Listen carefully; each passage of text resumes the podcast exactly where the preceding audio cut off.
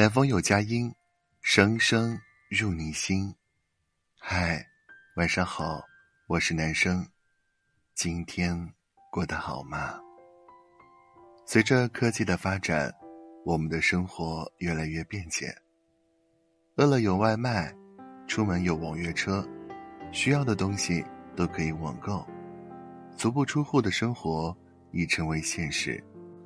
算法为我们提供了最佳的方案，智能手机替我们做出了最理性的选择，生活变得越来越高效，而我们却越来越难获得内心真正的快乐。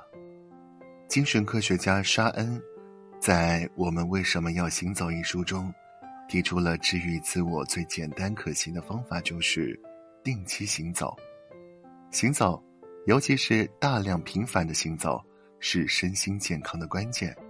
希波拉科迪有句名言叫“行走是最好的药”，行走能让我们摆脱工作的束缚和生活的枷锁，让身体、大脑和心灵获得自由。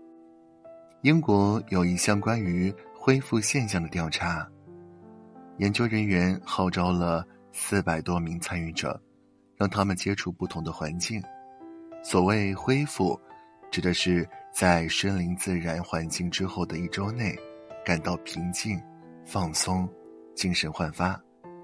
调查结果显示，接触海滨、乡村、城市绿地的参与者，恢复作用极为显著。行走，尤其在海滨、乡村、城市绿地等自然环境中有规律的行走，更有助于缓解压力、放松心情。恢复活力。哲学家尼采曾经提到过一段至暗时刻。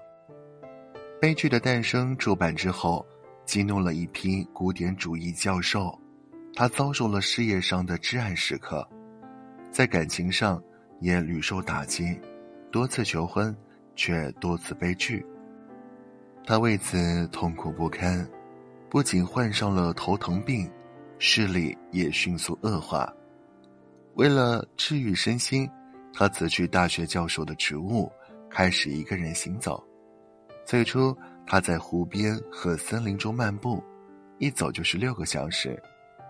后来，他开始尝试在山间行走，那里空气清澈，光线适宜，景色宜人，充满了生命力。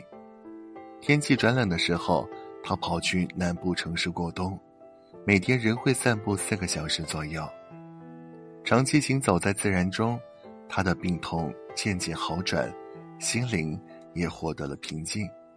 他开始专注于写作，正是这段时间，他写出了《论道德的普信》《善恶的彼岸》等多部经世之作。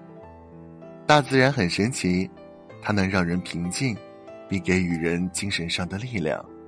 在自然中行走，是对心灵最有力的滋养。闲暇之余，让我们从工作的束缚和生活的枷锁中抽离出来，为自己安排一场远足，让浮躁的心归于平静。如果时间有限，那就在自己的住所周围散散步，也能使你忘掉烦恼，获得片刻的安静。行走不在于走得多远，花了多少时间，而在于行走本身。专注的行走，即使是短暂的闲逛，也能让你发现不一样的世界，不一样的自己。家门口的风景里，也有诗和远方。好了，今天的分享就到这里，祝你晚安，好眠，明天见，拜。